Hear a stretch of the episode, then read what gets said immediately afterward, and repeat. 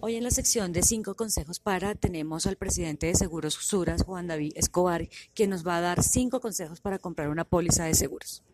Bueno, yo diría que en primera instancia evaluar la necesidad, entender qué es lo que me están ofreciendo. Tercero, tener una mirada un poquito de, mediano plazo.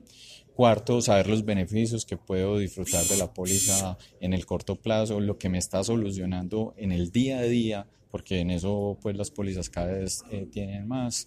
Y eh, quinto, pues realmente saber de, no solamente mis necesidades, sino de las responsabilidades que tengo, eh, entender esas responsabilidades y protegerme y transferir eso, porque al final del día es la forma más fácil de financiar esos riesgos. ¿El precio es un determinante a la hora de comprar una póliza de seguro que hay que tomar en cuenta en ese aspecto? Yo creo que sí, pero no es la única variable.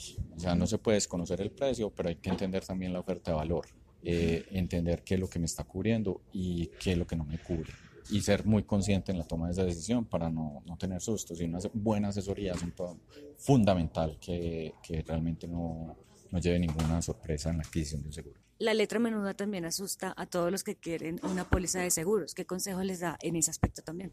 Yo creo que pues un clausulado se ve simple, eso se ve, no, hay que leerlo. Un buen asesor te, te dice realmente, diciendo, venga, que no me cubre esto, ¿cierto? Que sí me cubre.